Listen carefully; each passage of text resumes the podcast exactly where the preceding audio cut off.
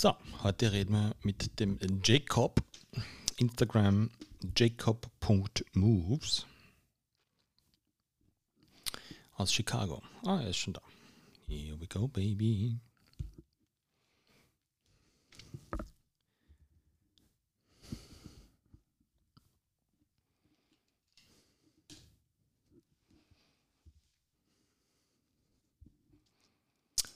Hey, Jacob. Can you hear me? Wait, wait, wait a second. Oh, that's that's my bad. Now it should be working. Can you hear me? Hear me? Yeah. Yep. Yes, You're I do. good. Awesome, man. Good to see you. How are you? Good, good. Nice to nice to meet you virtually. Yes. I mean, we're pretty far. There, there's a lot of distance in between the two of us. Yeah, seriously. When I was uh when I was calling you last week, I was like trying to figure out how to make an outgoing call. To somewhere else. yeah, I was like, I've never done this before. This is this is so interesting. Yeah, so you have to dial in the the country number first, then skip the zero, and then Yeah, and uh, I guess there's an exit code too for the state. Like you have to have like you have to dial the exit code for the states, and then the country code, and then the phone number. And I was like, oh wow, learn something new. This- Always learning. this is how you do an international call. exactly right. All right, Jacob, let, let's get rolling. Um, so tell me a little bit more about yourself. So just for everyone, the millions of people listening, there's probably like five people or 10, whatever. Um, so you've been recommended from the a lovely person, Chris Gately, um, because I always ask my podcast guests to um, more or less give me random, not random people, but um, make a, make an educated guess for people who are very interesting to talk to. Um, because that's what I love doing, just talking to people, having good conversations about ABCD. Um, and Chris was polite enough to recommend you. So welcome to the show. Um, just tell me a little bit more about yourself. Um, are you a coach? Are you a gym owner? Are you coaching group classes, people? Where are you at? Where are you located? Just uh, a very small resume for us. Yeah, absolutely. So uh, I'm located in Chicago, Illinois, in the States. Um, and I am a fitness coach uh, and do a mixture of one on ones and uh, group classes. Mhm. So group classes take a uh, take up a majority of my time, uh, and one on ones tend to come up when folks want to work on something specific. So um, maybe their shoulder's been Mhm. nagging them and they want to address that issue, uh, build strength, build mobility.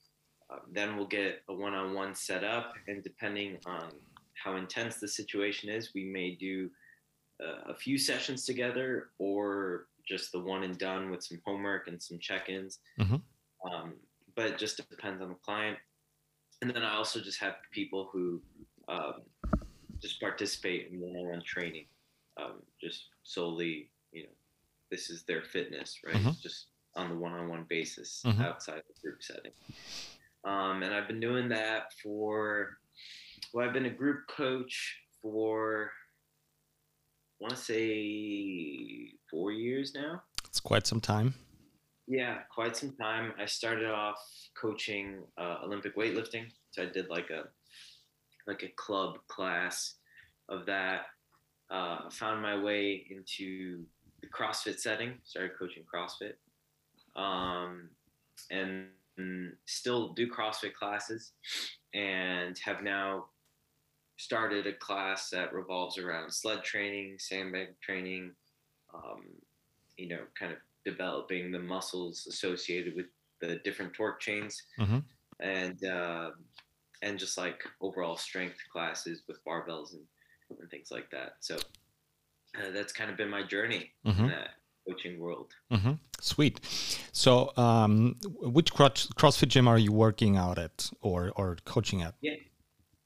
Yeah it's um it's a gym called uh, notorious Mhm. crossfit notorious or notorious fitness. Um I've been a member there since I was in high school, so I've been there about ten years hmm as a member, and then that's where I also started coaching Olympic weightlifting and then CrossFit.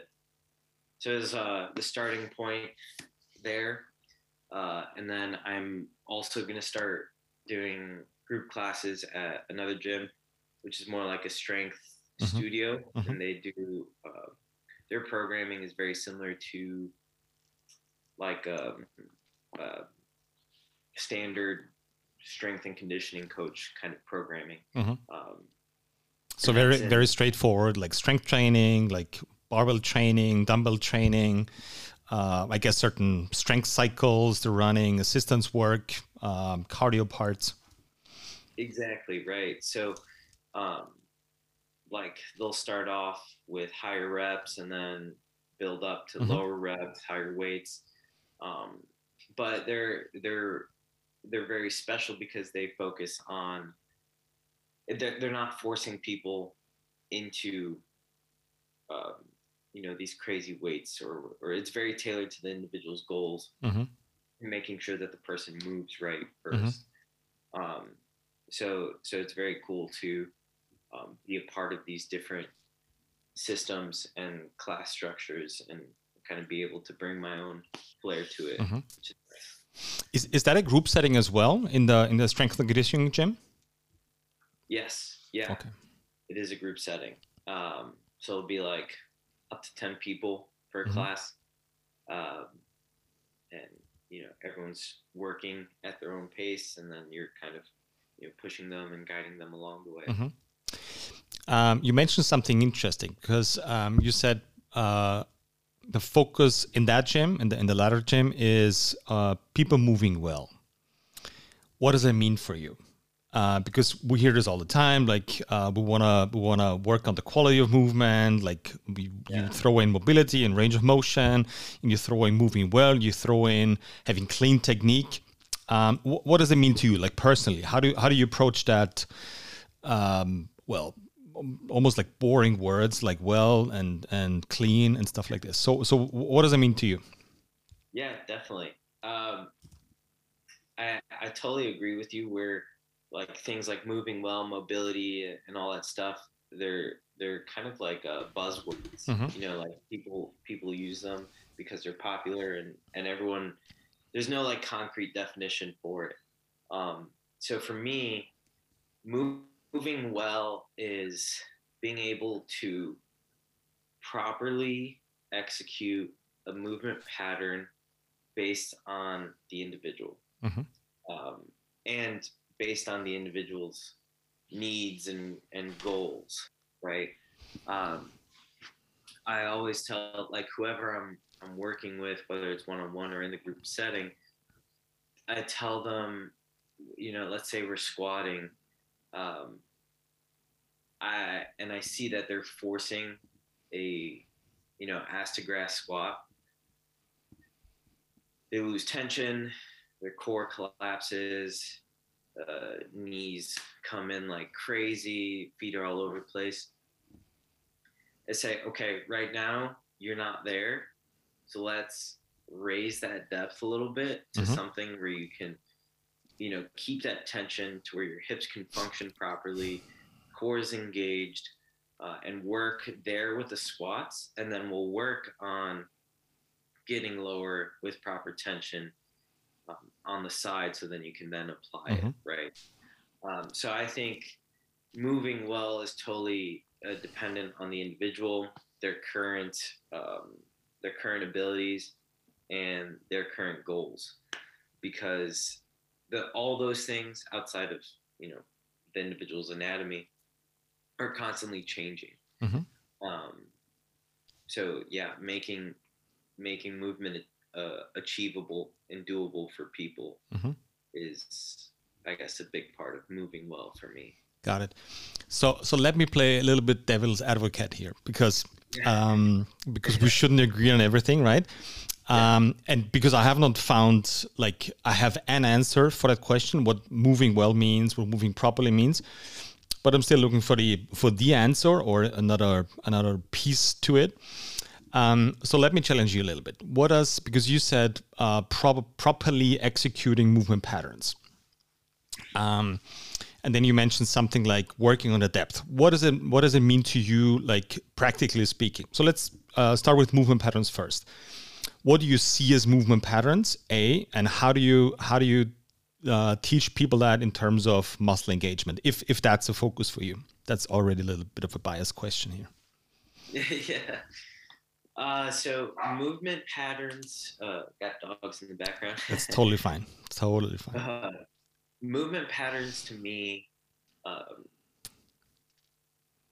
it, it's kind of funny because we've we've attached names mm-hmm. to patterns, mm-hmm. right? Like squat, hinge, press, um, squat, squat, hinge, squat, hinge, press, and pull. pull. Yeah. Uh, and we have kind of said that these things are are uh, prevalent in the day-to-day tasks that we have. But if that's all we had was squat, hinge, push, pull, life would be so boring, and we wouldn't be able to do much, right? Mm-hmm. So, like, I in the gym setting, the focus is squat, hinge, push, pull. Mm-hmm. But I also, in in like small doses, want people to get creative with their movement and not kind of put themselves in this in this box. So I, I guess I would say that the movement patterns, those four movement patterns, are like a starting point for me, and for others, right, is to uh, get those hamstrings working, the quads, chest, shoulder, right? Get the muscles working in these kind of standardized linear movements mm-hmm. and exercises.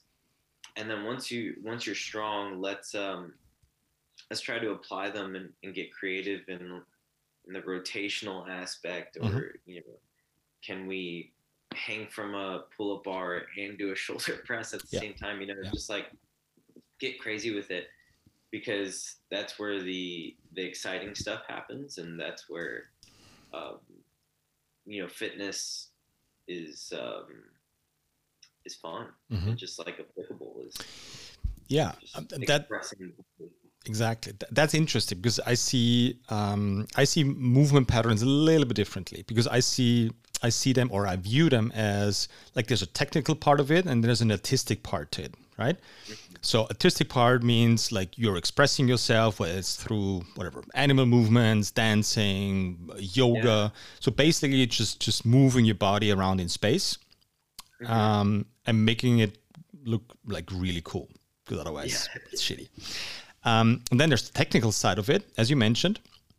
What what kind of disturbed me for a very long time was exactly that. Like press hinge push pull you have those four movement patterns which are immediately linked in your head with uh, with an exercise basically right yeah. so when everybody's talking about hinging everybody's thinking about i don't know deadlift and romanian deadlift and hopefully kettlebell swings um, yeah. when you think about squatting you think about back squatting you think about just doing a, a squatting motion um, so um, i view it a little bit differently because i think we should step away from this so people get that uh, differentiation between like there's muscles there's movement patterns and then there's exercises.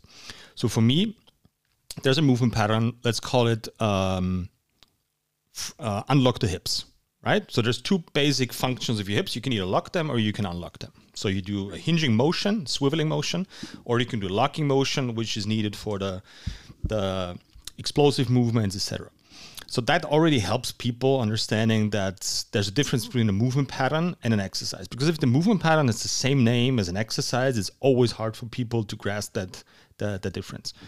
And then we're linking just um, like single muscles to the movement pattern, explaining people, okay, in that movement pattern, you need to engage A, B, C, D. We're going to start with one.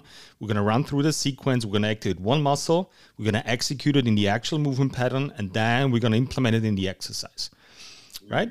It's a very that's why I call it a technical approach. It's not like it's not the most artsy uh, way of coaching it. um, but especially like for people that are training in, in my gym or generally speaking in gyms, like normal people, average shows, soccer moms, etc. They need some sort of like guidance and stuff you stuff they need to they need stuff to hold on to. Let's be honest, right? Because otherwise they're lost in like movement and muscles and and nine cues, etc. So that's what we're doing that that different approach and kind of kind of decoupling um, the the so-called learned movement patterns from exercises and sprinkling in those those muscle activations. We call it the the find stress use principle. So you find muscles, you stress the movement pattern with the the desired muscle, and then you're going to implement it uh, in, in an exercise. Because as you know, there's a huge difference between doing um, a stiff leg deadlift and doing an actual deadlift, right?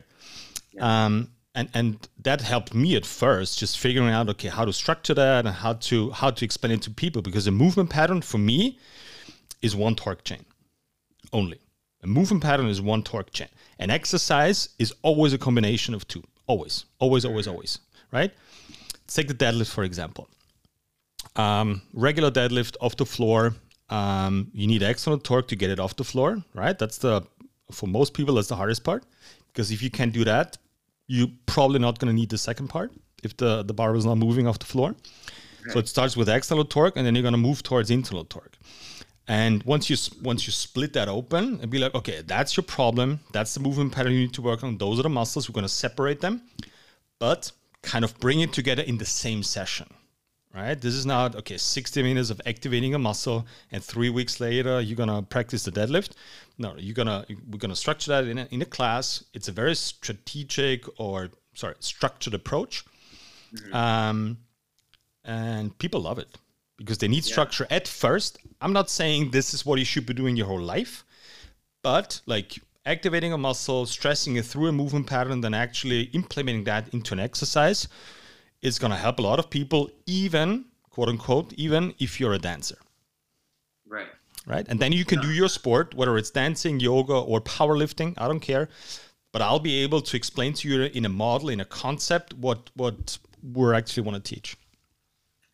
Yeah, definitely. And like I love that that structure because I find that that is something that has kind of made a difference in my uh, personal fitness experience. Um, so I started off at, at CrossFit mm-hmm. and then went into Olympic weightlifting training for like years, right? That where that's all I did was squat, snatch, clean, jerk, and then every accessory exercise was revolved around those those three movements.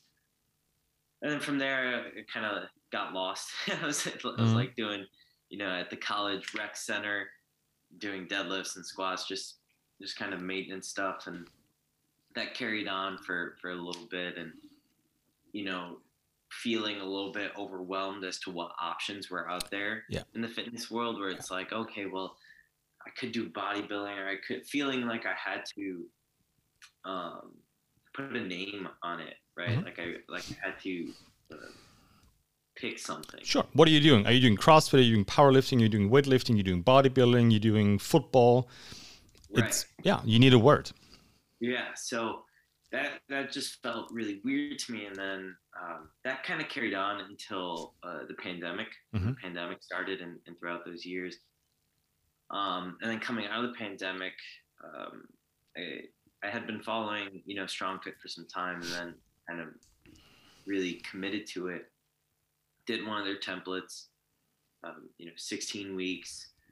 Um, and that really just kind of set me off, right? Where it's like, oh, right, this is like the base of everything, right? Understanding um, movement patterns. And when I say that, I'm kind of going off of your definition, mm-hmm. right? Which is almost like, um, almost like the function of the joints or the muscles, right?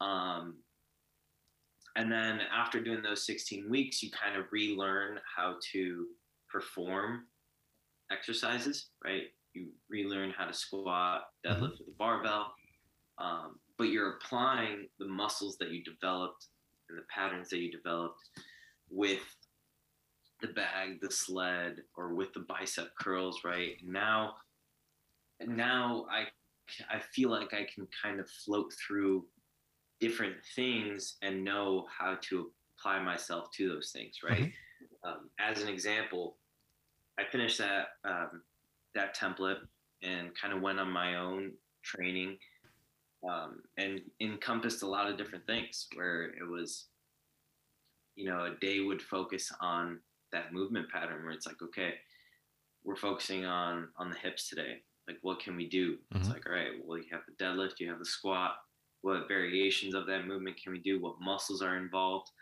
Um, and you know you do that and you mix in some some steady state cardio and you feel pretty or in my experience right felt pretty good. And when it came time for the crossfit open um, it just felt like you know i'm just having fun.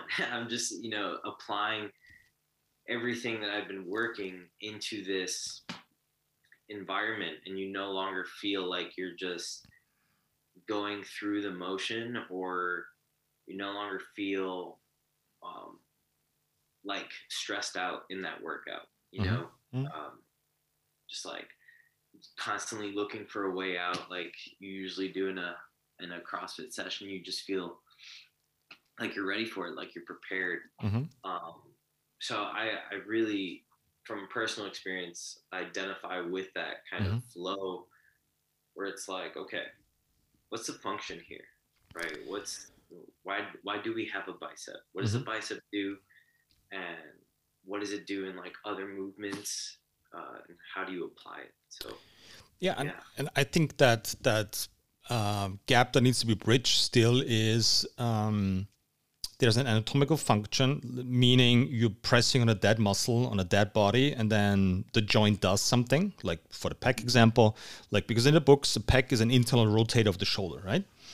Mm-hmm. Um, which is true. When you just lay down and press it, your shoulder turning turns inwards. When you when you squeeze it like a pec stick, shoulder rotate out uh, outwards to the outside but your peg is on like Donkey Kong, right? So so th- there's there's obviously a difference between um, quote unquote dead muscles and and movement, and that's I think that's what we need to to, to bridge and be like, okay, that might be true from a uh, textbook standpoint, but in movement it's totally different. And as you said before, um, it's funny that like two main joints in the body can move in certain directions or in multiple directions, right? It's the shoulder and the hips, right? Let's exclude the spine for, for a second here. Because, um, so th- there's got to be something to it, right? And we haven't talked about the difference between pressing overhead and pressing like vertically and horizontally, but uh, but pulling vertically and horizontally. So um, I think we can, we us as coaches, we can start just coaching movement differently in a very structured way, but including muscles in there and kind of and kind of um, and I think that's that's the easing feeling you feel in workouts in CrossFit workouts is you have taken over control over your body, which means okay. Um, I need to do whatever. Let's take an example. I have to do kettlebell swings and my lower back is flaring up, right? When that happens in a CrossFit workout, you're screwed right? Because your mind is gonna, yeah, your mind is gonna shut off and be like, okay, dude, that's happening every single time, and that performance, that performance is gonna drop immediately because your body wants to protect you or your system wants to protect you, right? Um, but once you learn, okay, I'm feeling my lower back because I'm doing 1,500 kettlebell swings. That's awesome. Okay, what should fire? Like my glutes, my inside hamstring, etc and I can start working on that and reminding myself, okay, this is how I should feel. Why I'm not feeling it while doing kettlebell swings? So you have it like an exit strategy, like um, like a solution that's going to be performed by you. You don't have to ask anybody. It's like, dude, my back flares up. It's like, okay, keep it straighter or grip hard or whatever. It's like, no, you you have a solution, and I think that's that's why the uh, that, that's why that ease comes in, in in workout. I mean, it's still exhausting. Don't get me wrong, but but you have you are providing an active solution to a problem yeah definitely and i think like that is a the super challenging part in the coach's role mm-hmm. because you you are trying to give um, someone autonomy mm-hmm. right like you are trying to have them be the the captain of their own ship, right? Mhm. Where it's like, you know, um, they say, "I feel my lower back on on deadlifts." Right. A quick response is, "Don't feel your lower back, feel your hamstring." Right. Yeah. Um, But what does that mean? yeah, right, exactly. What does that mean? And um, there are ways for that person to feel their hamstring and uh, then apply those muscles to that exercise. But that's just a hard principle for folks to grasp, you know, and I don't know. Um, what I've realized is that it takes more time than you think for people to really get comfortable with being their own captain, being Yeah. their own leader, right? Like to to give an example, I I was I was uh, working with a client of mine. We had done uh, about 12 one-on-one sessions together, and in these sessions, she would come in and um, you know just just come in and want to like work out and get out, right? And that was it. Just that hour. It wouldn't really go outside into her daily life. And so we did those 12 sessions and she took a break. Mhm. Uh, work got crazy, life got crazy. And she came back about uh, uh, after the pandemic. She, she came back and she told me, she's like, I, I need to change. You know, Mhm. she's like, I, I need to commit to this. Mhm. Uh, I need to do something seriously. You know, like I saw this total shift in her mindset. And from there, we're going on about another year. And now we're doing about one to two sessions a week together. And she works out on her own. Uh, she has a Peloton and some dumbbells and stuff. Um, but she has created a new lifestyle for herself, Mhm. which to me, and I tell her is like, that's the biggest PR. Like, no matter what output you do on this Peloton, you you have been able to look at free time in your day and say, I'm gonna stretch, Mhm. or I'm gonna hop on the bike and I'm gonna do this, right? But that's you know, it's taken about a year or or two for her to like really develop this change. So I think, uh, you know, as a coach, it's important to realize this timeline, but it's even more important for the client to realize that that's the goal, Mhm. where it's like, I don't want you just coming in to my class mindlessly going through it. Like, I want you to know what you're doing, right? I want you to know what you're looking for and like know yourself. And I'm here to help you, right? And give you ideas and kind of guide the process. But like you, you're the one in control. Mhm. And that's where like real performance and real progress happens is when when folks take command of, of themselves. I mean, we, we got to put that into perspective because stuff that you're doing and, and the way you're coaching obviously is, is so different than a lot of people are doing out there. So, um, I mean, that whole attitude, that whole um, that whole that whole view on what training is like for most people it's okay i gotta do this like twice a week three times a week. I'm not really enjoying it. It's a it's a, like i'll check a box. It's okay i gotta burn some calories so i can eat a cookie afterwards whatever it is like like that but that's that's um that's partially on us on the fitness world on the on the coaches world because we created this right? We created that okay when you jump in three times a week for six weeks you're going to lose seven pounds and three percent body fat or whatever it is like that's on us. We've told that people like that's what training should look like and now they're doing it right? Um It's like the 80s, you know? it's like what I said since like the 80s. So Yeah. you're looking at like Oh, 20, hell yeah. 30 years of that perspective. Yeah, I mean, I mean, a little historical uh, view on it, like uh, literally bodybuilding in like the 60s, 70s started everything, right? Like Gold's Gym and coming from California and all that stuff. So it was like, I'm not saying doing a lot of mindless stuff, but at the end of the day, it was a lot of mindless stuff and a whole um, change in like uh, body composition, and it was actually on vogue to to look like athletic as a as a guy back then, not as a girl Um, so, th- but that was kind of how it started, like bodybuilding, um, good looking, like being in shape, just doing something, and it was, it was a sign of wealth back then, right? Not everybody could afford to just train because mo- most people had to work, like physically had to work. Um, so that's been created for what, like was that 50, 60 years maybe?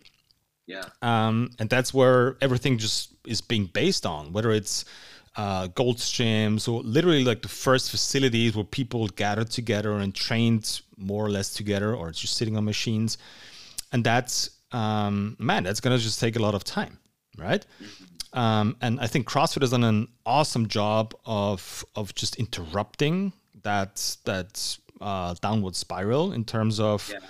Um, you only train for for the looks you only train for abcd you can actually talk to people like it's it's enticing to to go to a gym and the the side effects are awesome like i look better and i feel better Right. um, that takes time. That takes a lot of time, and that's just how people view it. Um, and I don't mind somebody coming in with that mindset because it's normal. That doesn't mean I, I wanna I wanna help that person change that over, as you said, a year, two, maybe three. Like some people are never gonna change. Like that's that's not on you um, like that step needs to be taken from that person. Like you can't do that for them, obviously. Um, but I'm I'm happy if I do like the first ten sessions of just good strength and conditioning work, activating a couple of muscles, and person feels better. Like that's huge, right? Um, but but I I totally feel you on. I want to do it now and every single muscle in one session. Um, but actually, it's gonna take time. Yeah, definitely. And you know, in line with I, I think now especially we're starting to kind of redefine what fitness means um, and what exactly we're training for. Um, and it's it's pretty cool to see, but it's at the same time frustrating because people come in with that mentality of you know I want bigger biceps. And it's like, okay, well, how are you sleeping?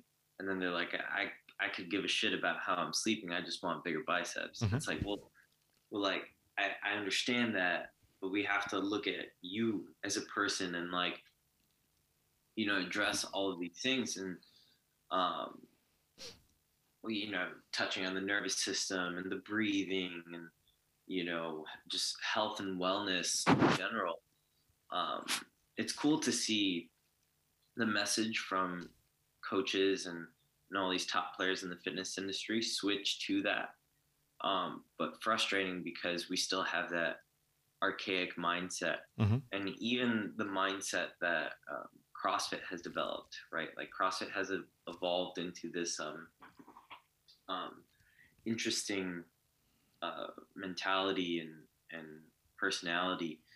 Um, it like it's still effective, could be effective, but it's it's kind of developed this like toxic focus on performance, mm-hmm. right? So you have this kind of um, uh, Gen Pop person come in and they care so much about how much they're snatching. Mhm. It's like, dude, you're not going to go to the Olympics, so why are you like so set on snatching X amount? Mhm. Um, but they're just so they think that that defines how fit they are or how Mhm. strong they are. Um, so it's really interesting to see this kind of shift. And you know, I think you're so right when you said that CrossFit kind of disrupted um, that older bodybuilding mindset, but then they kind of caused this shift to the opposite side, the opposite extreme, um, where now CrossFitters are afraid to do bicep curls or or lateral raises. Um, so I think now now the focus is going and should be going to like a well-rounded um, idea of like this all-encompassing thing of like breath and um, bodybuilding and powerlifting and you know all that stuff. Um, I think CrossFit is a very good example because um, for Europe, I was an OG because I started like 15 years ago. There was like one gym in Austria, uh, which was literally like a basement with one barbell and two kettlebells and maybe a pull-up rig, and that was it. Um, but I think that's a natural evolution. And yes, you as a company could could uh, they could have done way more of explaining the difference between sport and training and blah blah blah. Um, and and I would have loved to see that. Um, but I'll like you you can't blame all on CrossFit, right? Because once once such a movement um, starts literally as an open source methodology, which CrossFit 100% was in the beginning. Like you get powerlifters, you get runners, you get self defense, you got bodybuilders. In, I don't know, bodybuilders are in there, but you get cardio guys. You had like from every single aspect of, of training and sports, you had somebody in there contributing, right? Yeah. And basic CrossFit programming, which was literally like five by five deadlifts. That was it. That was Monday, and yeah. Tuesday was four four times 400 meters. Right? That was it. That was no A, B, C, D, E, F, G programming. Like that was right. it. Like it was like constantly varied, high intensity functional movements. That was it. And I would still sign up for that every single day, right?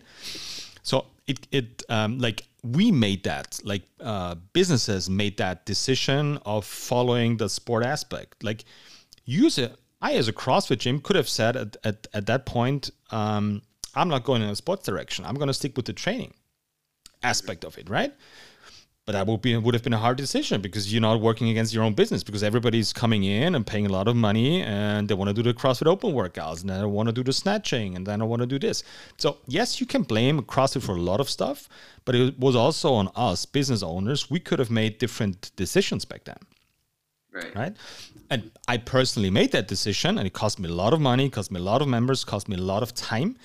Um, but five years later, it was worth it. But at, in that moment, when I decided, no, no, I'm not gonna train people like for the sport of CrossFit. I wanna, I wanna make people healthier and get them healthier shoulders, etc. So, um, I'm, I'm, I'm, I'm not that easy convinced that is all to blame on CrossFit. Like it's still the people executing it, the businesses that are that are offering it, and it's tempting right? If you just put CrossFit on your on your building and 100 people show up paying 250 a month, like that sounds good. Nobody says no as a businessman, right? Um, I want to go back to your to your because I have a little bit of different opinion on the on the on your I, I don't know if it's an actual client, the, the biceps client who just comes in and says, "Okay, I want to have bigger guns," right?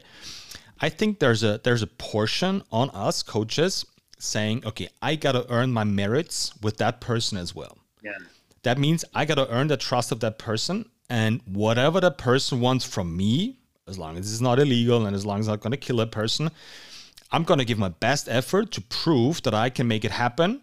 And if it's a bigger biceps in six weeks, I'll do a bigger biceps in six weeks. Right. Right. And and that person will realize, okay, in six weeks my biceps grew, I don't know, an inch, two, four, five, whatever. Um, so that guy like he's capable of doing stuff. Like what else has he got in his pockets? So I think there's that side too, if you know what I mean. There's that side yeah. too of like you gotta you gotta prove that you're a good coach um, and sprinkle it in. I mean, you can train biceps for 60 minutes, right? So okay, give the person 50 minutes, 15, one five, 15 minutes of what they want, which is totally fucking destroy the biceps and everything around it people are happy. It's like, okay, let's let's do something else. And it's like, okay, I can't move my arms anyways, so let's do something else. Right. So I think that's there's that side to that as well. Yeah, definitely. And you know, that's um that's something that I've been working on my end uh, over the past um, year or so that you know you have all these contradicting ideas in the fitness world that you that if someone comes to you with the biceps um, they you want to like essentially shut them down and do something else because you think it's better, right? But realizing But I'm sorry, that, but who are you to decide that? Right, exactly. Like you you have to give them what they want, you know, where it's like, okay, you came to me for the biceps. Yeah, let's work on that. Mm-hmm. Right.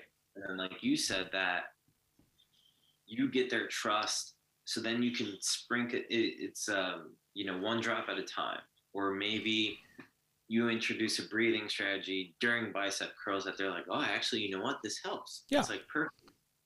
Let's talk about breathing in your day to day life, right?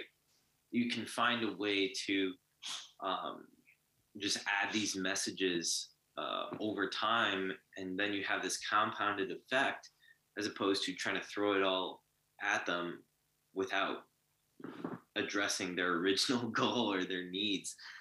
Um, so that that's um, a shift that I've had to make over the year, over the past year or so, and that's you know not kind of going overboard with this new information. Yeah. That you disregard the client's original needs. Because for us, it's so natural, right? Like being in the gym, being in that surroundings, being like um, exposed to weights, sandbags, sleds, barbells, etc. Like that's so natural for us, right? But just Right. look back at yourself. Like I'm not saying you stressed out about calling me and not figuring out how to do an international call, right? But it's like Yeah. no, it's but that that's a change. Like what the fuck am I doing? I've never called somebody in Europe. Like how the fuck am I going to do this? So this took you whatever five minutes, seven minutes, two minutes, five seconds doesn't doesn't matter. But but Yeah. like change is going to stress you for sure, Mhm. right? But now you know, now you figured it out, and now you feel comfortable of doing more international calls. And that that's the same strategy I think we have to apply to to every single client. Like I don't I don't care what your goal is. Like I'll I'll do it for, with you and for you. Um, sometimes, uh, whether it's powerlifting or you want to get a split, it's like awesome. Like like I'm in. I'll I'll do it with you. Um, and let, let's give a percentage shit. They come in and they have like zero percent percent change in them, right? Zero. Like they just want to do their stuff. And like four weeks later, when you earned that trust, they're like 0.5%. Right? And then four weeks later, they're at 1%, and then they're at 2%, and then they're at 3%. And the more they gain or you gain their trust, like their capacity of doing something quote unquote new in a session with you increases tremendously. And two years in, one year in, five years in, I don't know, depending on the person, they won't even realize uh, they're doing so much new shit, Yeah. right? And that's so human. Like that's, but but you gotta be you gotta be fascinated at first. Like you gotta be like, I want to train with Jacob. He's awesome. My biceps grew, and yeah, we're doing that breathing stuff. Like I don't believe in it. It's not working, but I'm just doing it because my biceps grew, right? Yeah. And maybe for one out of 10, they will realize, okay, this is fucking awesome. I'm going to use it for my daily life. And maybe nine out of 10 won't. hmm And I think we can discuss the ratio here, but I think that's normal. Do we want to have 10 out of 10? Oh, fuck yeah. We're coaches. Like we want to we want to make everybody healthier. But again, it's that there's a that that decision is not on you exclusively Yeah. which shouldn't mean you shouldn't talk about it or present it or try to incorporate that but maybe some people are not giving you the time which is which is fine but they're gonna come back to you maybe like the the lady with the with the peloton and the dumbbells during the pandemic and they're gonna come back to you two years later and you don't even know why Yeah. And, you know, I think there's a lot of um, moving parts to it. And I think it changes on, depending on the person. Um, like, for some people, you have to, you have to go along with what they originally come to you for in order right to build that rapport and to build that that trust so that way they come back to you Mhm. right or that way you can implement some some new stuff into that you know will impact their health and wellness for the better. And then i think there are some people where the environment that you provide them is is what's important to them. Yeah. so like you know how were you as a person with them? Did you listen to what they were saying? Did you provide them a sort of outlet? And then that gains their trust. And they're like you know what i'm gonna come back to you because i, I just like talking to you and like i know we can figure this out Mhm. kind of thing Mhm. um, so i think knowing how to play into uh, the person that's in front of you definitely definitely plays a role uh, in that Yeah. you know uh, it, because you know fitness is so um, so complicated, you know, to a certain degree. Can be. Like, yeah. Yeah. Or, or I should say also like coaching because I think a lot of people think that coaching is just standing here telling someone how to do something. But coaching is also like conversational, where it's like, can you carry a conversation? Can you ask important questions? Can you repeat what the person said to you Mhm. back to them? Right. So there's this there's this conversational piece, psychological piece, as well as the technical side where it's like, okay, can you teach them how to do a movement? Can you talk to them about how these muscles function? Um, and that that kind of all plays into, you know, if a person changes or if they Mhm. come back to you. So I think that's Th- that's a that's a huge part of coaching. I mean you've been working for a couple of years now. This is this is huge. Like having different layers to your principles to your approach whether you're talking to like you got to talk differently to a lawyer. Not change your principles but talk differently right? Or very straightforward i don't know like a businessman for example. Rather than having like a lady who just wants to work out twice a week which is totally fine right? Um, that's a that's a i mean that's that's such an overlooked part. Because for me there's there's like roughly two groups of coaches. There's one like the managers and there's two there's the thinkers right?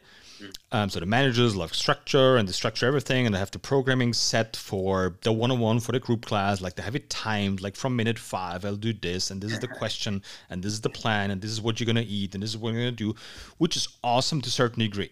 And then there's the thinkers. There's like overthinking everything like how i'm gonna i need 60 minutes to explain how to engage the inside hamstring um, Yeah. i need i don't know i need to uh, explain the whole nervous system and how it works in the first five sessions before Right. we do anything else. exactly like uh, if you breathe that way that's going to trigger that that uh, part of your nervous system which is going to lead to this and they're like i'm just here to do five squats and lose some weight right so i'm not i'm not i'm not saying don't do this. This is like fucking very very important. But i think the timeline to it is tremendously important. Tremendously important. You can literally lose people. Not i'm not i'm not talking about the money. You're losing people like you're losing the chance of educating that person. And somebody just takes more time. Somebody just wants to train and three years in like jacob you told me about that nervous system thing like three years ago. Like i've read something. What do you think? Mhm. right? Be- because i think that's what the learning experience is. Like like that's how i want to learn. Like i want to figure out stuff. I don't i don't work well on somebody telling me this is how i should do a squat. This is not how i work. Right?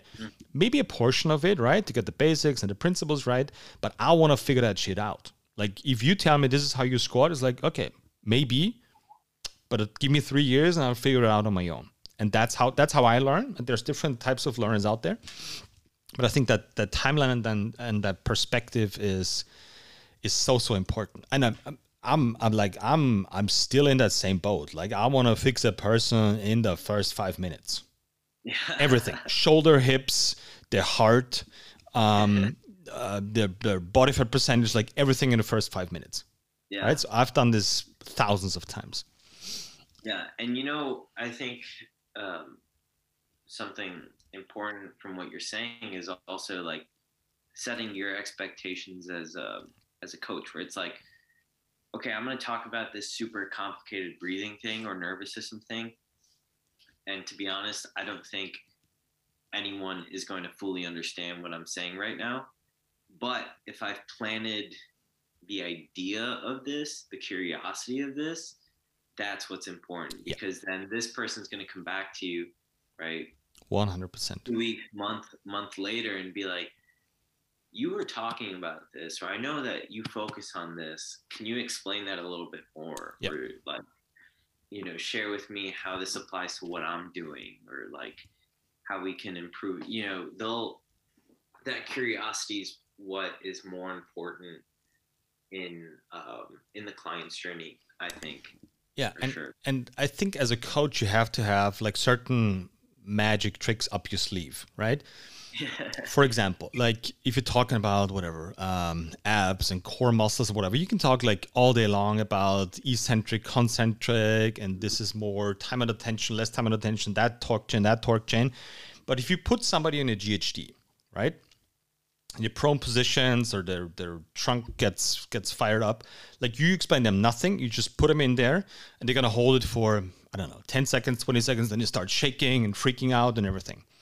And they'd be like, all right, let me tell you one thing. The only thing you're gonna do is you're gonna squeeze your hands together, right? So you feel your pecs and you're gonna inhale through your nose. That's all you're gonna change.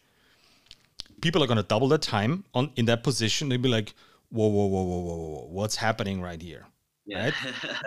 It's like, okay, now we can have a conversation about stuff. So maybe it's not only about doing more sit-ups or doing weighted sit-ups or whatever, whatever the fuck the, the, the fitness world is telling you. Maybe Yeah. there's different layers to it, right? And we're not gonna we're gonna fully uh, uh, we're not gonna make a full disclosure today, but it's a start. So people are like, what the fuck? Like I, I've doubled my performance. I've physically doubled my performance in that GHD hold within 10 seconds. This is not possible, right? So I think and and the more like magic tricks you have up your sleeve, people are like, what the hell is going on? Or their shoulder hurts when going up and you do certain stuff and activate the pack and do a press and it's like like my shoulder's not hurting. That that's not a permanent fix. We both know this. Um, but it's a start. Like you have a foot in the door, you have they're enticed, they love coming back, and it's like, okay, tell me more about it. Like why is that working? And then I mean, then the the, the grind starts, the actual work starts. right.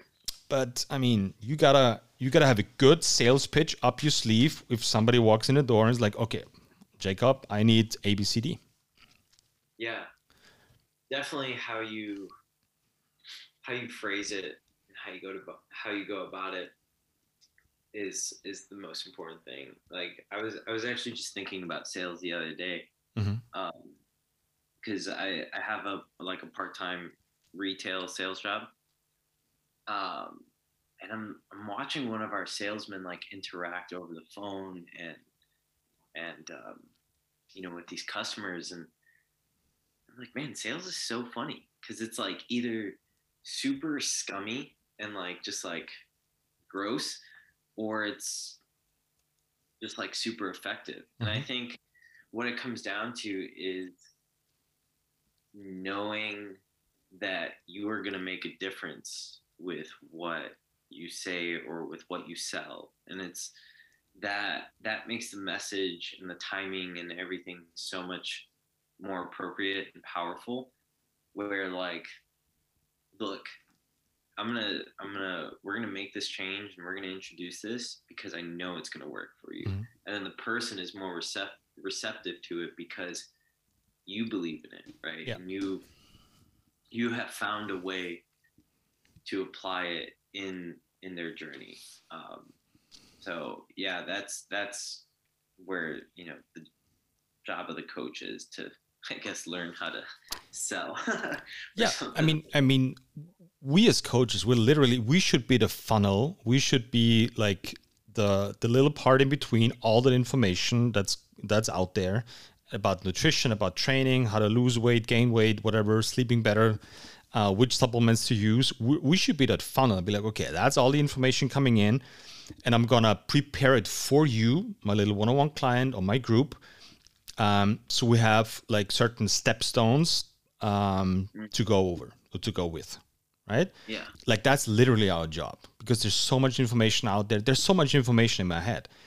Like I'm always joking. Like you should have like the the knowledge of theoretical physicist, um, but applied it as a as a plumber. yeah seriously Yeah, you should have all the knowledge in the world, but it doesn't make any difference if you can explain what you're doing to a five year old. That doesn't make any sense. right right and for us i think that means having having just those small magic tricks up your sleeve and to, to kind of fascinate people like right from the get-go but explain them also like this is not okay i can make this happen in five seconds so your shoulder doesn't hurt anymore but now starts the grind this is like six weeks six months six years of work but i mean and it's not it, it's a good sales pitch like everybody's benefiting from it Right. You're offering good work. The the client gets a solution, and and and like it's just it's just more appealing for them to to join your session, sessions. Yeah. It's like looking forward to like a great class in school. If that ever happened, didn't happen to me. Um, but you know what I mean? Like you're looking forward to like I don't know playing sports or going to your football training or I don't know if you have a great math teacher. Like okay, that's just fucking interesting. Like I'm not there to learn. It's just it's just naturally happening. Mm-hmm. Yeah, and it, I feel like it's so the the parallels are so interesting, right? Because you're saying you know you have it's something to look forward to, like a class to look forward to, or a sporting practice to look forward to, and each one of those roles is different, right? Like you have a teacher, you have a coach, or you have the salesperson, but there's this parallel of like just just I guess leading people or mm-hmm. or causing this level of curiosity, right? Because when I look back and I think of, you know, the great coaches that I've experienced, they've sparked curiosity, right? They've they've kind of shared enough uh, enough that I could handle. Mm-hmm. Yeah. where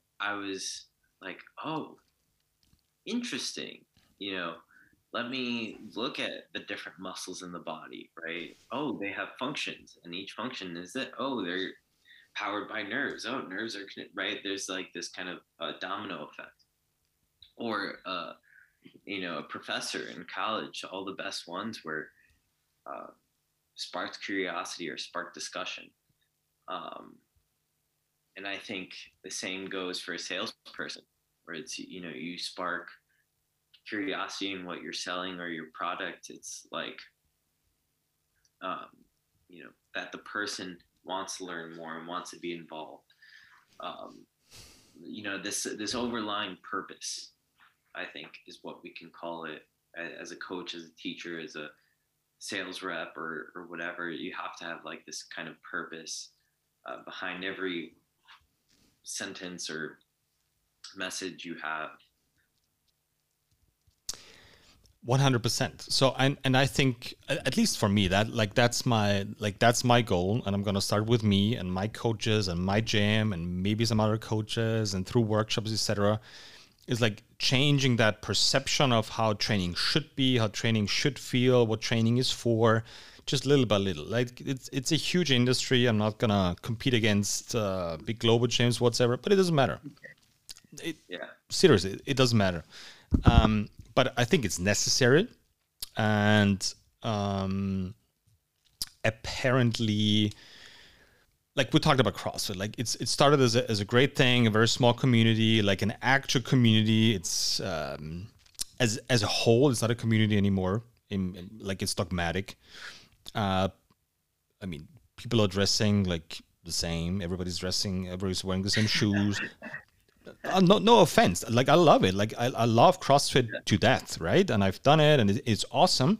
But but um, I mean, you you gotta like analyze it strategically and be like okay this is what's happening and this is why it's happening. I think it's normal because it's humans involved and and once it grows bigger like th- that's what naturally happens. And money gets involved and business are being run. So that's i think that's what naturally happens. If you don't yeah. work um not against it but if you don't offer something else right? Yeah. and as soon as like an industry or a movement like gets overboard or just just kind of um, that goes down, but but people are realizing that this is maybe not the best way to train for regular people, right? Um, something new is gonna evolve, and that's I think that's just the the the way it is. And for us, it's our responsibility to offer a new product, a new service, um, a better solution. Not bitch about it, but offer a better solution. Um, and learn what was good, learn what was bad, and just try to improve it and help more people out there.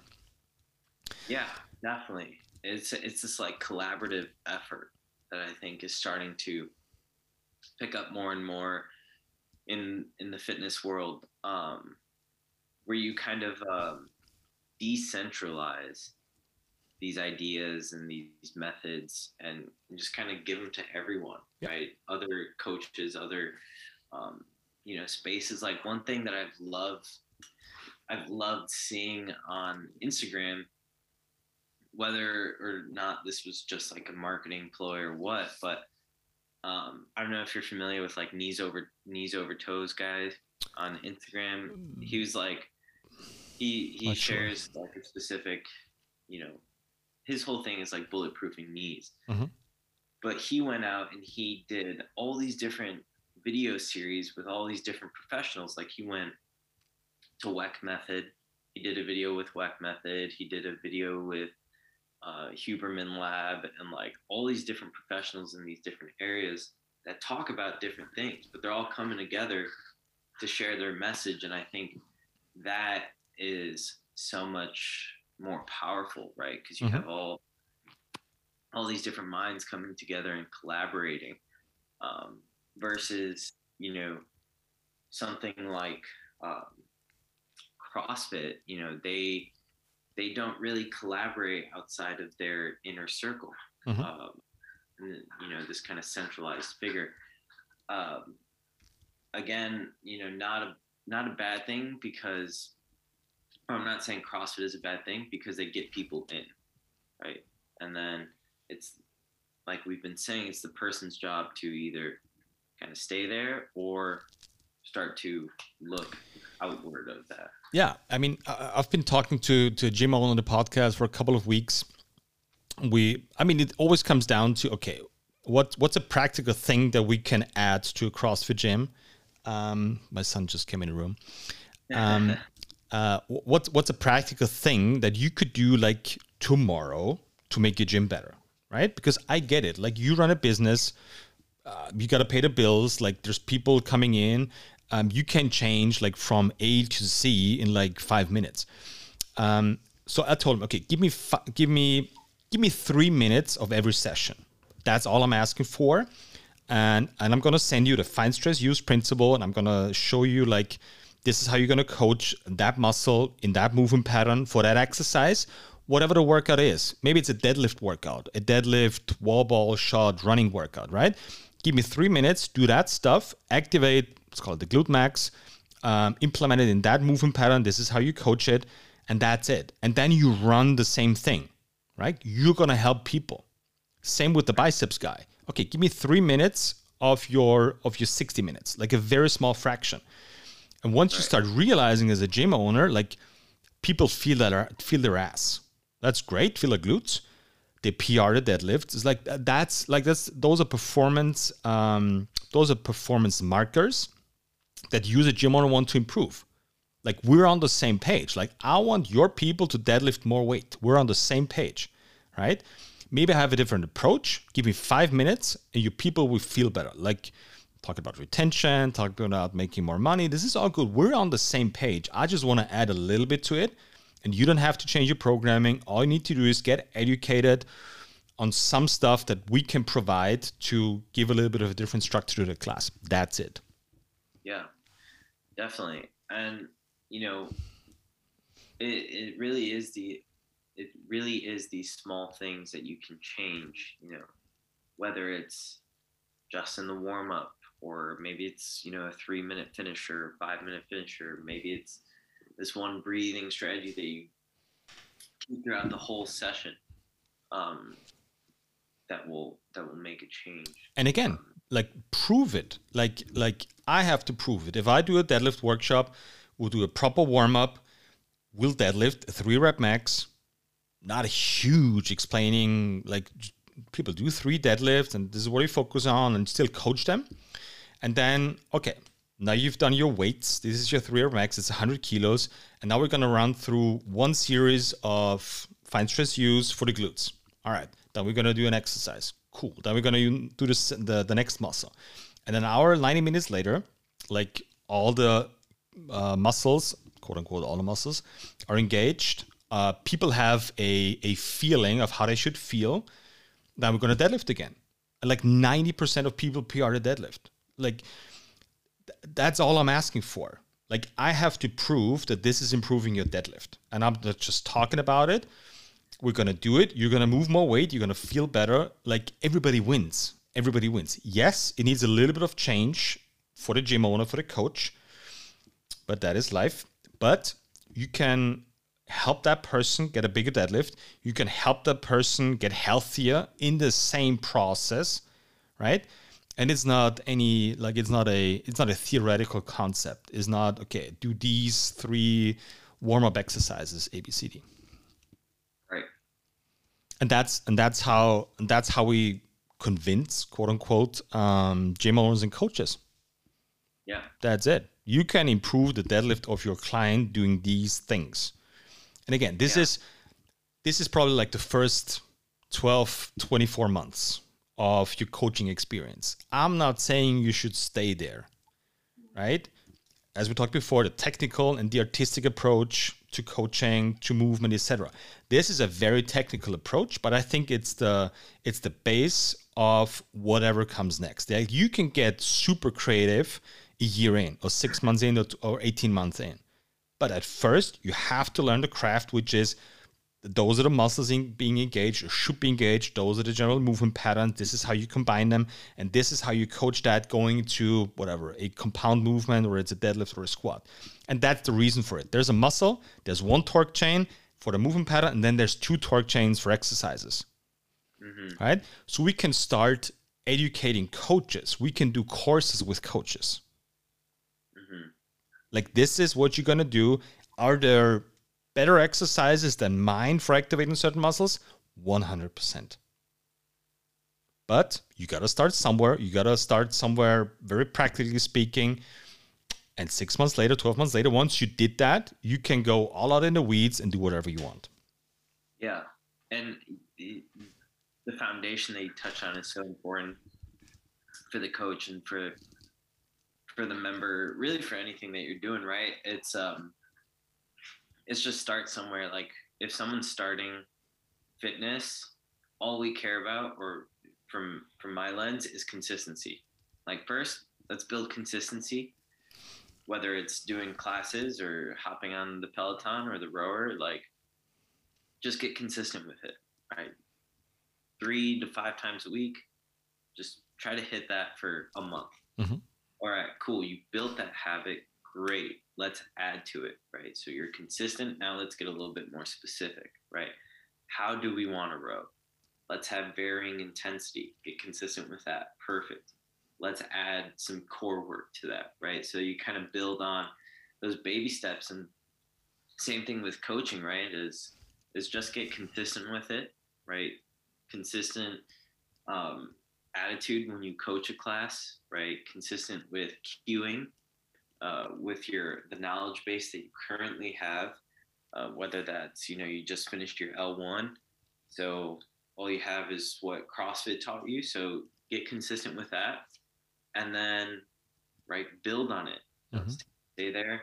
Look for the next step, right? And a lot of times that's looking at what other people are involved in. So whether that next step is breathing or strength training or whatever, right? You have to build on that. Uh, and Yeah. I think that's um, such a key point for really anything, right? Yeah. Whether you're a participant in fitness or it's your career, you have to um, get consistent and like always come back to that foundation and then build from there. It's almost like a like one of those diagrams where there's the center circle and then you kind of branch out from there. Mhm. So you always come back to the center circle and then you just keep going in different directions and kind of add to that that base. Yeah. So so exactly. So in, in that sense, I I appreciate the effort from from CrossFit of um, defining fitness, educating coaches strategically and structured. Right. Um, I've done the L1 I think twice because you had to renew it after like five years or so. It's very structured. I love it. Right. Um, am I happy with everything that's being taught there? Kind of. I, I, I would add to it, right? Because that that deterministic approach of um, joints move move muscles rather than muscles move joints, like that's just so common. Whether it's in in the physio, medical, and and CrossFit world, it's like that switch, that's the thing that we should add to and how to do that and how to structure that and how to get people on board. And then they could just, I'm not saying plug and play, but you know what I mean. The, the get some technical um, base for it and then do whatever you want. It doesn't matter. You need muscles engaged at a certain at a certain level, at a certain movement, with a certain sport. Whether you like it or not, whether you're into assistance work or not, I don't care. You'll need it the only thing that matters is can we make your sport, your movement, your shoulder better? That's the only thing I care about. And I think that's something we can all agree on. Whether we disagree on certain exercises for activating stuff, whether we disagree on certain coaching styles, but I think every coach, every person in the health and fitness industry, I think we can agree on that. And then and then let's just discuss what could be good options. Like have have a discussion about it, have a good open conversation about it. I'm 100% mm-hmm. wrong on a lot of stuff that I'm telling on this podcast, but maybe one or two is like a pretty good idea. Yeah, definitely.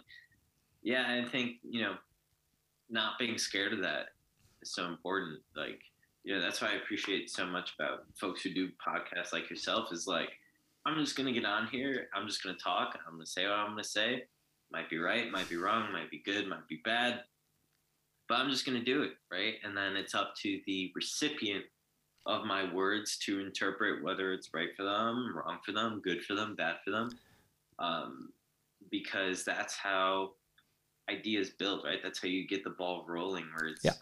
maybe it's a bad idea at first, maybe it's like you know really bad but jacob it doesn't matter if it's a good or a bad idea just just the process of talking about it and that's what i want to achieve with that podcast is just um a little platform of just having open conversations, disagreeing, agreeing um, on on stuff that we all love doing, which is coaching and training and just moving weights around and making people better, right? Yeah. And I think there's not many options out there yet, at least in my perception, where you can just say whatever you want, whether it's like brutally wrong. Um, I'm gonna I'm gonna try it out, and if it works better than my approach or my inside hamstring activation, fuck yeah, I'm gonna do it. I'm not stupid. Like I stole an exercise from you. Um, uh, I think I saw it on your Instagram. The the one with the PVC pipe where you push against oh, the. Yeah, it's the it's it's awesome, man. Right and. And I love that idea so much. So I spent like literally a week on okay, so how can I implement it into like a hollow hold? So we're using two of those PVC pipes now, right? Um, and there's like we can do like there's so many variations. So like and I like the principle because it's it's right. The principle is right. And I it was not my idea. It was yours. Or maybe not even yours. It doesn't matter, right? But it helped me um, stepping up my coaching game, which is awesome. Yeah. Yeah, exactly. And you know, it it's I think it's important is that there's there's ownership right? But doesn't mean that it's not shareable.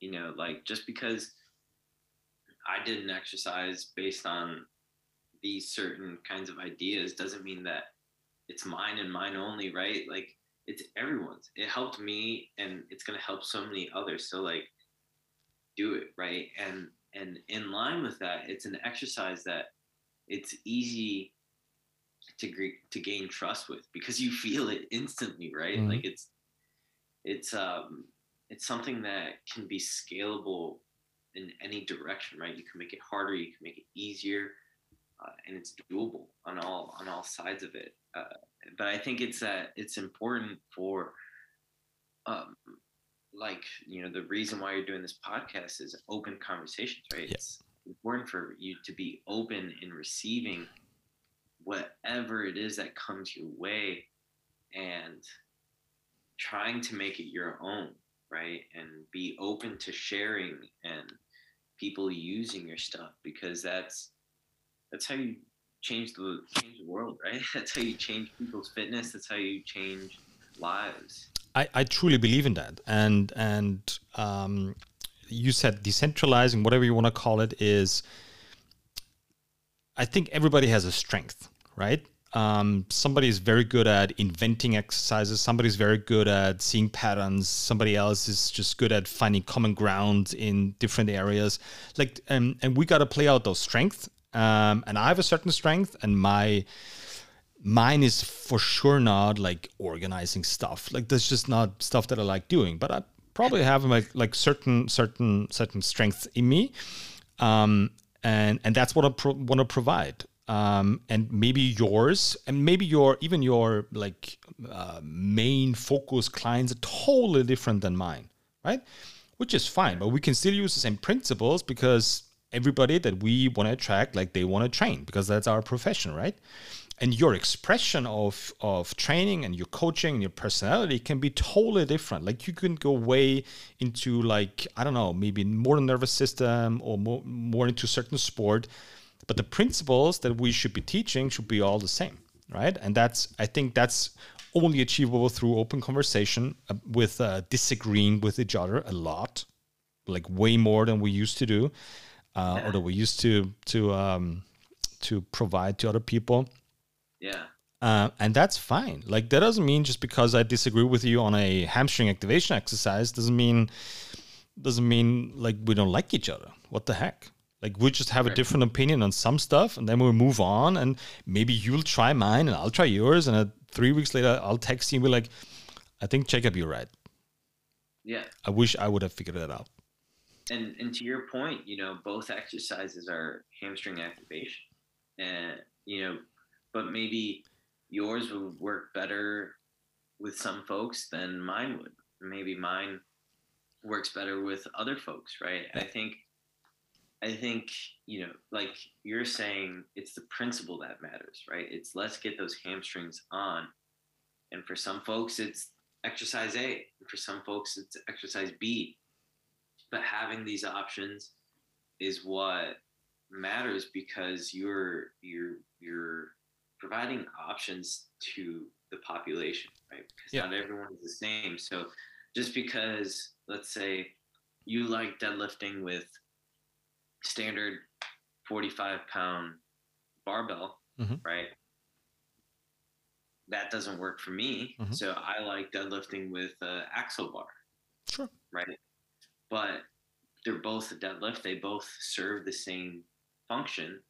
It's just I prefer doing it with this and that's okay right so it's that openness of keeping keeping the principle and the foundation and just playing around with it from there and adjusting yeah. it to what you find comfortable what i've just seen and i think you got to go to the gym right we're an hour and 50 minutes in uh i'm okay I'm okay chilling. cool awesome um i think that that there needs to be a certain structure still, even for that openness, right? Because otherwise you just get lost in that. And you mentioned it earlier, like in that there's so much to learn, there's so much to do, there's so much layers to coaching, there's so many exercises, so many muscles. Like like you you gotta when you learn something new, you you need something you can hold on to, right?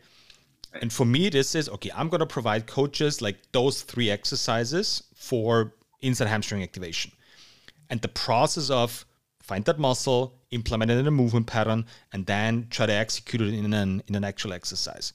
Find stress use. That's all I'm going to do. And I'm not saying this is going to solve 100% of the problems. I'm not saying this is all you should be doing, but let's start there because otherwise you won't do shit. Because that's what happens a lot. Because mm-hmm. you think about the seventh exercise for the inside hamstring, but you haven't done the first three more than once right? And I've seen this time and time again. So there's there, there needs to be a good balance between you being forced to do some certain stuff, try mine and see how it works, and do it in that process, and do it with that coaching. And I'll explain it to you. And this is what you how you're gonna do the workshop. This is how you're gonna make your people better. And once you make your people better, so you're gonna PR the deadlift or whatever, it's like I earned your trust. Mm-hmm. Right. And if you want to move further, that means like broaden your toolkit for inside hamstring activation, whatever. All right, do it. But you gotta do the grind and the hard work first, and then you can get artsy about it. Yeah. Right? Definitely. This isn't the only approach that should be out there, but in like I'm feeling, and this is what we're doing in the workshops, I'm feeling this is the one that's being needed the most at the moment. This is just my perception. Definitely. It's kind of it's kind of like you know, uh, the the whole idea of tension over position right we all know that it's more important it, or the tension that's being applied to the exercise is more important than the actual position of the exercise, right? But people start by knowing the position of the exercise, right? So it's like a it's like a paradox where you have to right coaching is an art and but you have to know the technical side of it before you can know the artsy side of it mm-hmm. and i think that goes with with everything is you have to you have to have both sides of the coin right? Where you start here and then you make your way here which makes this so much better right? Yeah. Uh, and, and and my my my job as a coach or mentor for another coach is okay what do you need at the moment? Are you like totally out in the weeds and already figuring out what if i activate that muscle what does it mean to my nervous system? Okay i gotta bring you back to the other side as well right? Mm-hmm. you don't know how to squat. That's a that's a problem when you think about no i'm dead serious. Like i've seen those people and and the, and but it, it's vice versa on the other side. Like okay you're like you're structured and fully managed and you know everything about the squat etc but but you're not like figuring out something new right, right. So this should be or this at least how i see my role as a as a as a coach or a mentor or educator or whatever a teacher is okay where are you? Where do you want to be? And how can we bridge that gap? And it's not going to feel good but we talked about change before. Um, and then you need some guidance but not like words. Words are great but but people learn differently. Some learn through words some learn through reading some learn through shadowing some learn through watching right? And we got to provide all those different aspects because i don't know how you want to learn and probably you don't know either. Yeah and i think you know we, you said something important there right? Everyone learns differently but like as a coach mentor like i to me i think talking less is so important mm-hmm. right? If the person learns by reading be like okay here's this book right? Like go for it. And then let them come to you with like whoa i just found this principle in this book like you know what do you think about that? or this is how i see it. This is how i can apply it. And you're like that's great. And that's, you know, this is how I did it. Now go do it, right? Or if they learn by shadowing, let your actions teach them something, right? Or um, if they do learn from words, you know, don't give them the full answers, right? Let them let them figure it out um, because that's yeah, that's important. There's a um, friend of mine said to me one, one day there's a time and place for everything right? Sometimes you need mm-hmm. to talk about a squat and sometimes you need to do a squat. Mm-hmm. right? Yeah. And chances are and this is me in the front row of it chances are what you're doing at the moment is the opposite of what you should, what you should be doing. Right? Oh. so if you're doing squats all day every day and 14 cycles in a row maybe you should talk and think about a squat from time to time but vice versa. Like you're talking about a squat all the time you're figuring all the muscles out but are you actually squatting? Like are you picking up a sandbag and doing 15 squats? Yeah. And it's hard because you got to be very open to yourself you got to be very honest to yourself and be like okay am i am i the thinker or am i the do am i the doer? You know what yeah. i mean? Yeah. um and and and we're all making mistakes. Like I, I, I tend to think too much because I okay, then I'll, and then I'll need to train more. Mm-hmm. Period. And if I if I train ten times a week, uh, and I'm not really thinking about my training, okay, this is where I need to step back, maybe get a coach, be like, okay, what am I not doing? Yeah, it, it's so funny because you you and I are very similar in that in that aspect where like there will be times where I find myself thinking more about training than actually training. Yeah. Uh, because I I start to it's like it comes and goes in waves, right? We're like one week you're like, man, what am I going to do for my warm up? What am I going to do for my main lift, my accessory? Well, during my warm up, I have to focus on this. During the main lift, I have to make sure that I feel these muscles and I'm working my hips and blah blah. And then my accessory has to right? You think so much about the parts rather than just like, like who gives a shit? Just like grab the yoke and go for a walk, right? So I'm I'm constantly shifting between the two where it's like, you know, worrying so much about everything versus like just going to the gym, doing a quick warm up set with the yoke and then putting weight on there. Mm-hmm. Right. Both are effective, but um, right, you kind of swing too much in in each direction. Um, and and like you're saying, you kind of have to take a step back and be able to look at where you're at and then do the opposite. Mm-hmm. Where it's like, okay, you're you're kind of thinking too much about this now. Like you need to need to just do more, right? Like be actionable about it. Don't think just like look at something, grab it, and do it, right? And then sometimes you're like, okay, you're not you're not thinking at all. yeah. You know. And I think the only way to figuring it out, I mean, either having a good coach or a good mentor, is um, overdoing both sides from time to time, right? Yeah. Because because when I started, like, was that five six years ago? Um, um, I think it was after the first Strong Fit seminar like I literally did like three times a week um, a brutal sled session, like three sets of reverse sled drag, three sets of harness bear crawl, uh, finish it off with a 200 meter sled uh, push like three times a week, um, plus some sandbag squats, plus some carries, like you know it. Like I think for six months straight, I did three times a week the same session. I've learned so much.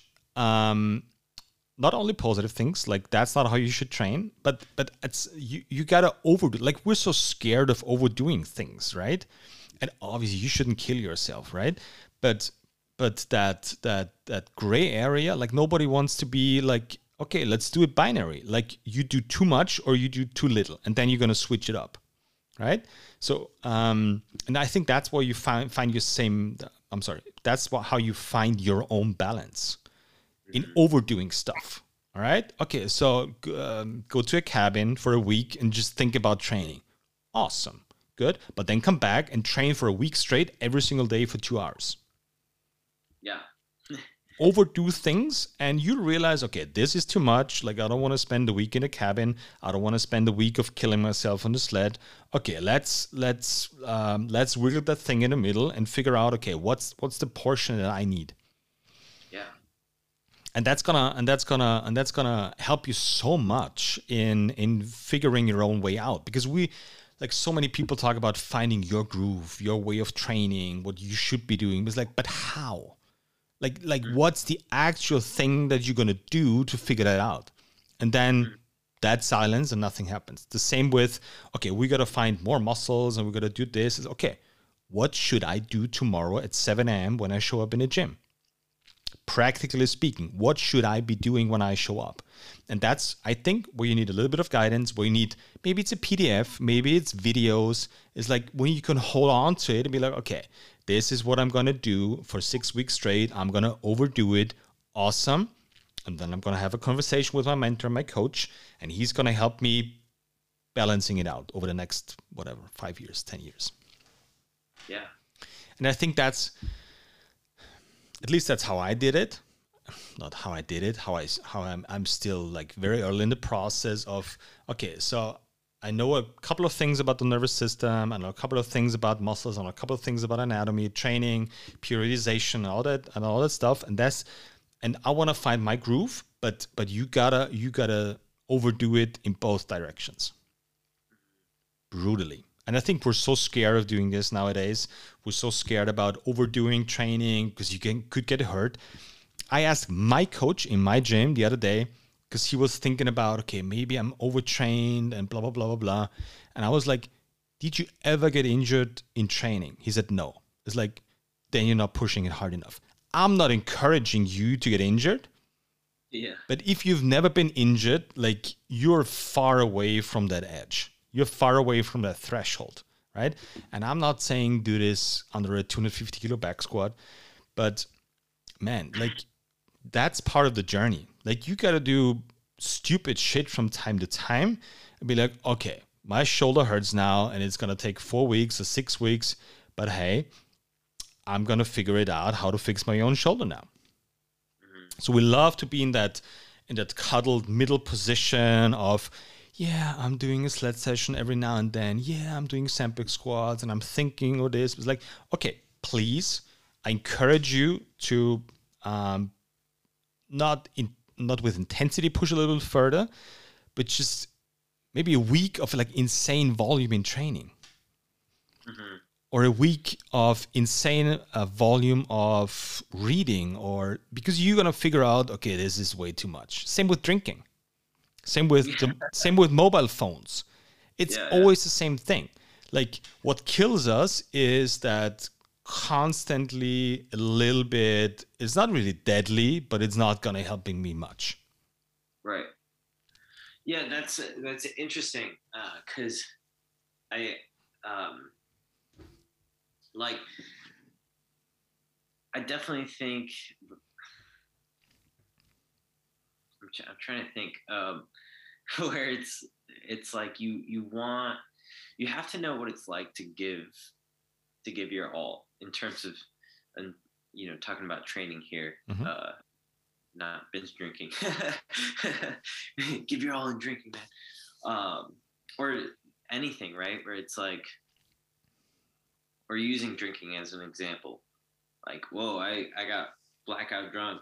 That didn't feel good. Like, not doing that again. And then it's like, okay, I went a week without any alcohol, and that's, you know, feels pretty good. But it's like, you know what? Maybe I do want a beer or two. And then you understand right where that line is um, and same same with training right where 300 pound sandbag i'm gonna go and pick it up and people are like what you're crazy it's like i don't care i'm gonna try and we'll see what happens right if you don't see what happens then you don't know where you stand in terms of like i'm not strong enough to pick that up or i'm super strong but you know what i felt that all in my in my um, lower back.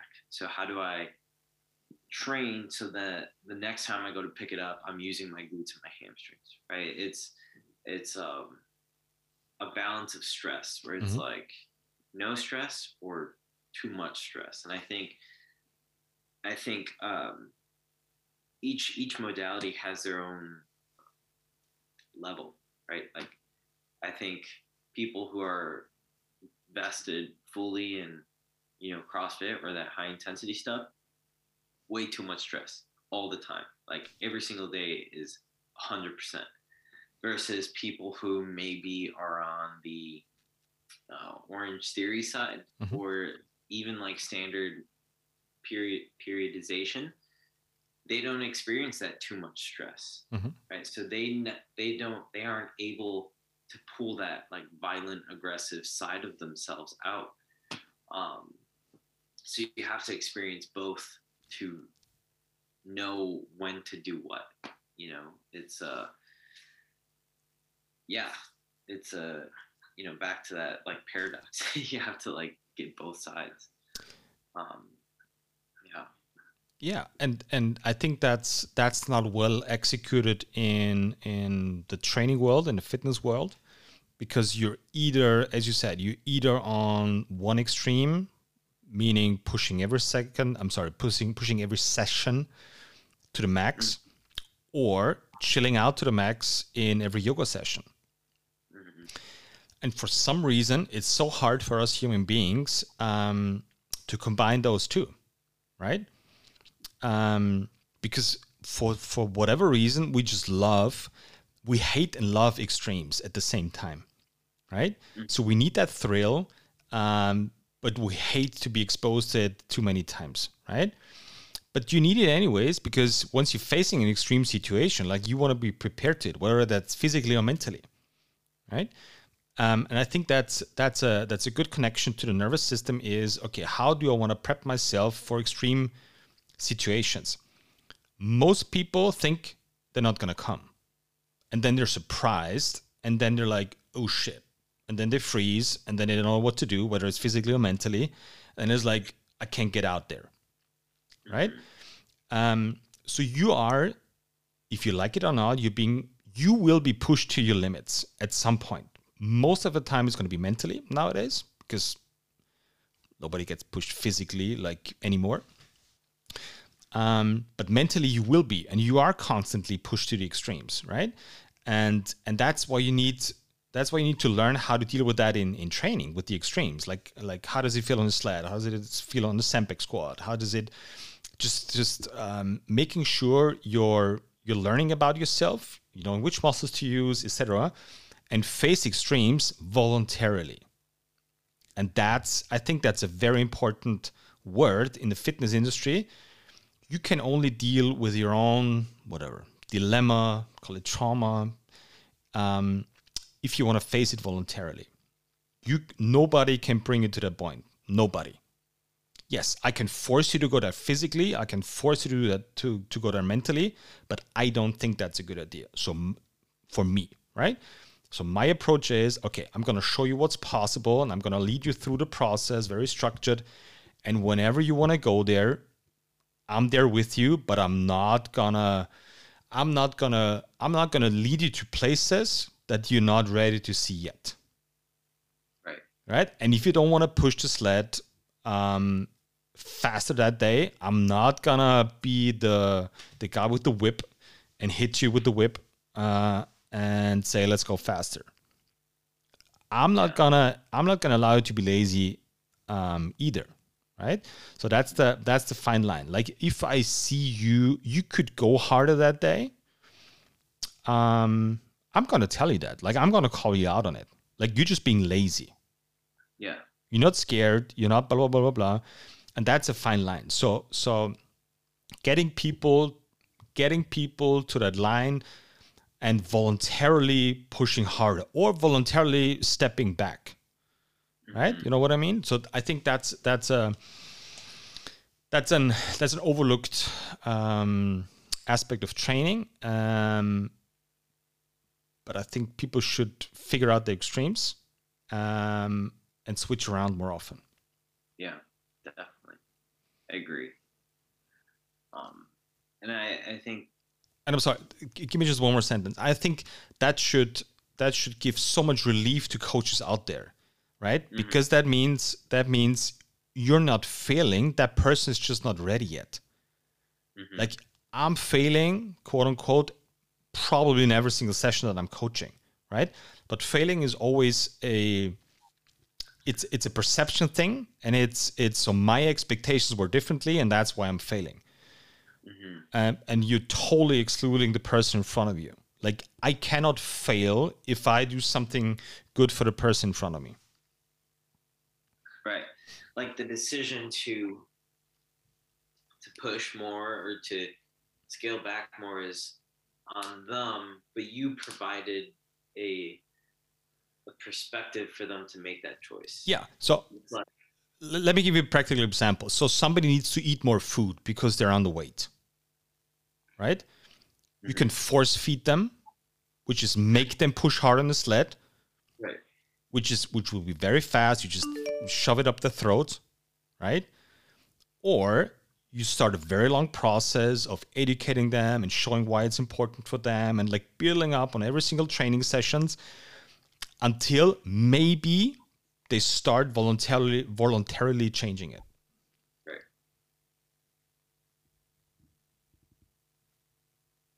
right that's just how i see it so i call you out i call bullshit if you're not if you're being lazy on the sled right but at the same time, um, um, respecting your daily performance, however you want to call it. Maybe you had a bad day. Maybe your kid is sick. Maybe you had a shitty day at your job. Like, like, um, I think you got to be very sensitive, very, very sensitive when to push people. So intensity is not always the solution. Sometimes it's stepping back and doing the opposite right? And I, I don't have the solution, right? It's just my this is my, my perception, and this is how we're approaching training, etc. Um, I think for ninety percent of the people, like they need a little bit of a like push, so to speak, right? But some don't. Right. So I, I think, think, yeah, go ahead.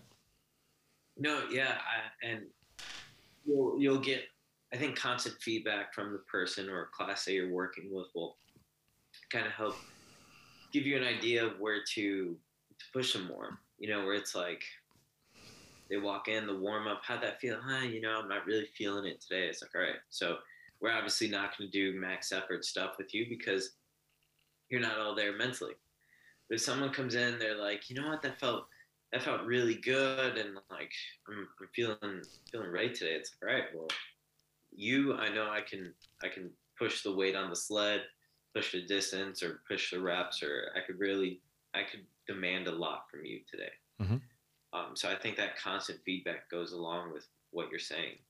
And I think that that those experiences and those perceptions start with your own training and that's why i mentioned it earlier this is that's why it's so important like if you're not training whatever the number is i say five times a week as a coach not because you want to look like a model or, or a, uh, a fitness model because you want to you want to put yourself into a situation that you so you'll be able to talk to people about your about my experiences right? This is how I felt that day. That's why I stepped back. That's why I stepped forward. That's why I was lazy. That's why I pushed it harder. That's why I was just I was just exhausted. That's why I stepped back, right?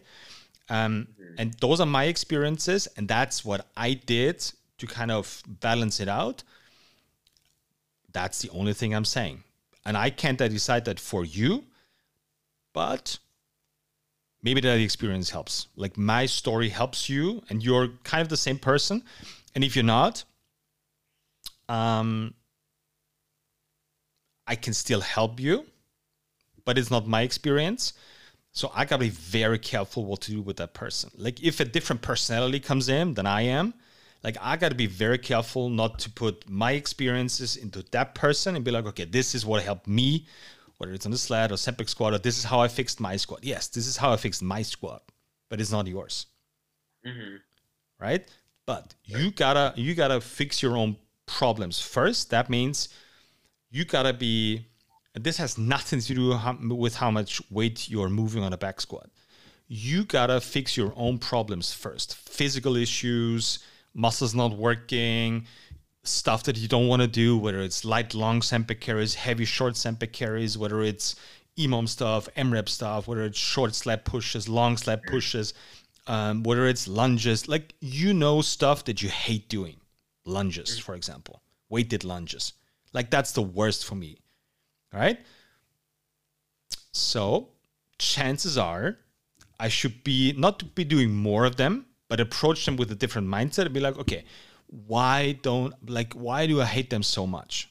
It's like, okay, so I'll do six sets of 20 meters of, of weighted lunges. Like it feels horrible right? And you got to figure out, okay, because that muscle is not working, or just because I haven't done it yet, it's like enough. Maybe who knows, right?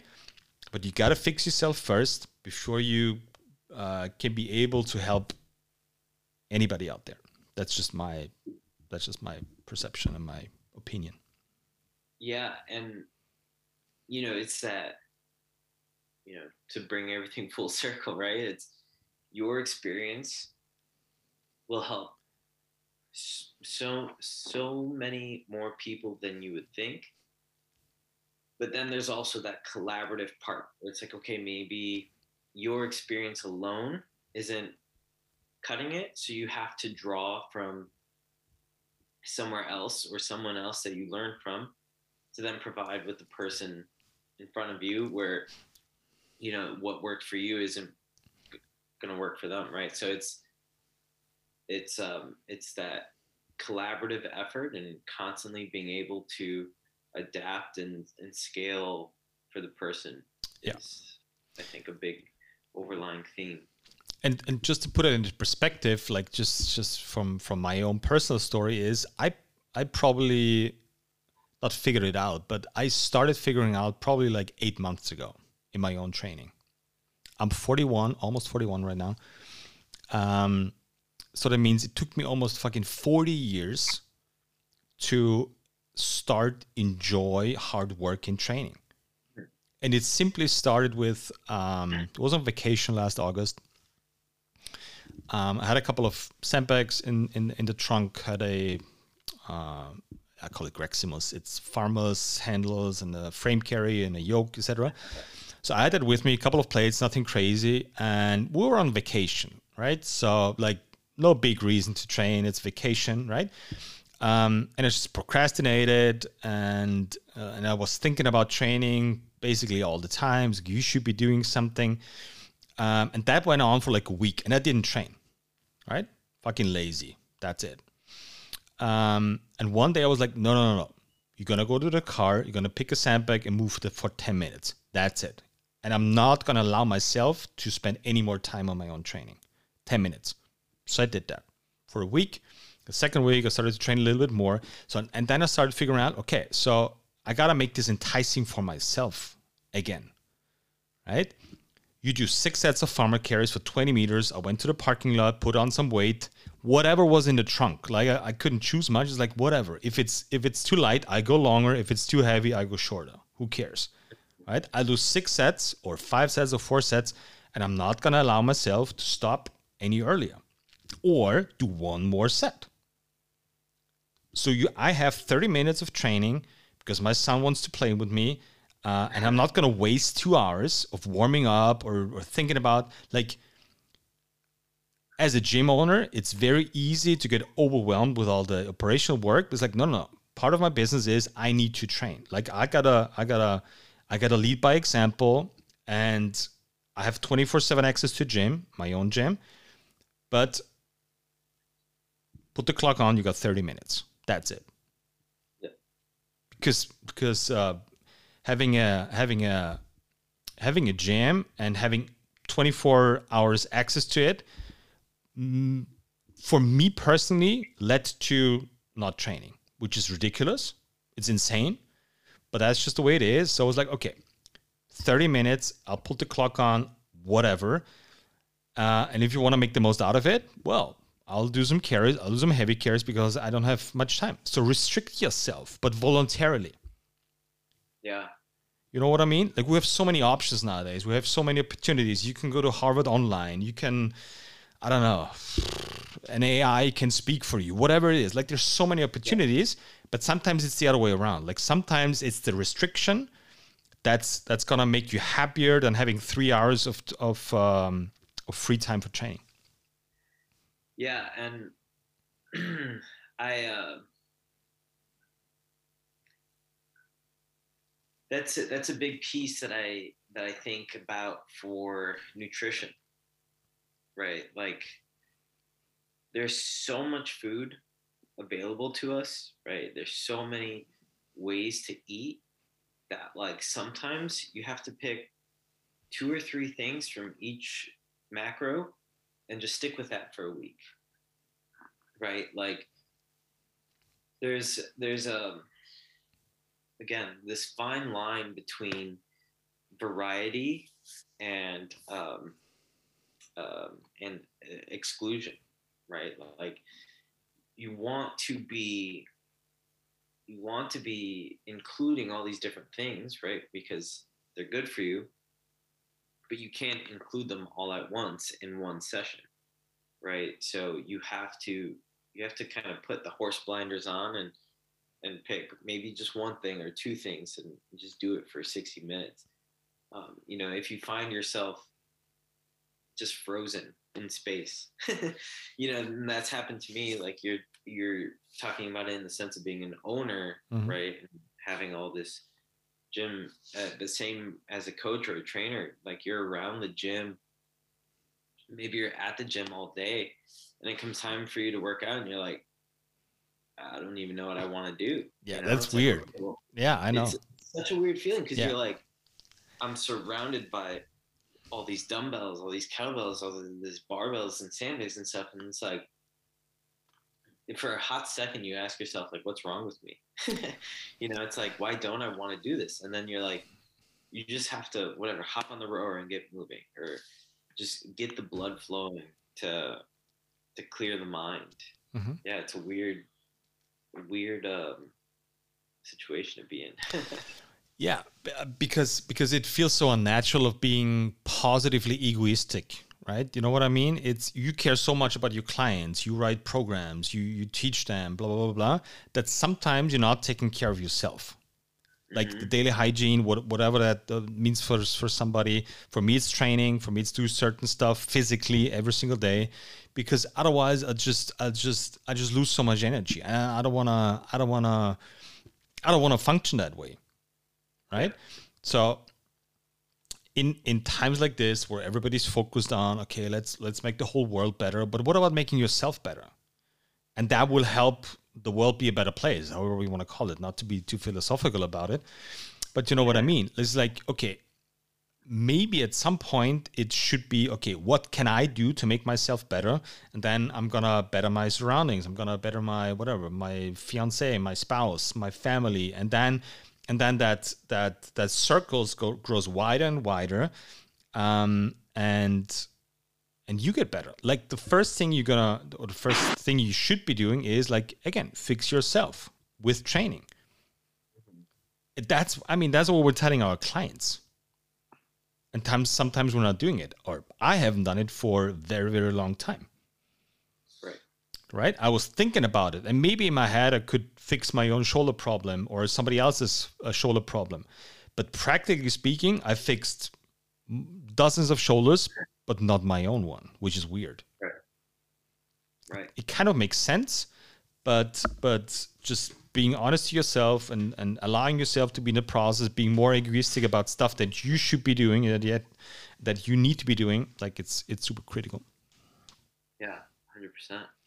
All right, man. I I gotta I'm sorry, but I gotta go. My my son's desperately waiting for some for some uh, downtime with me.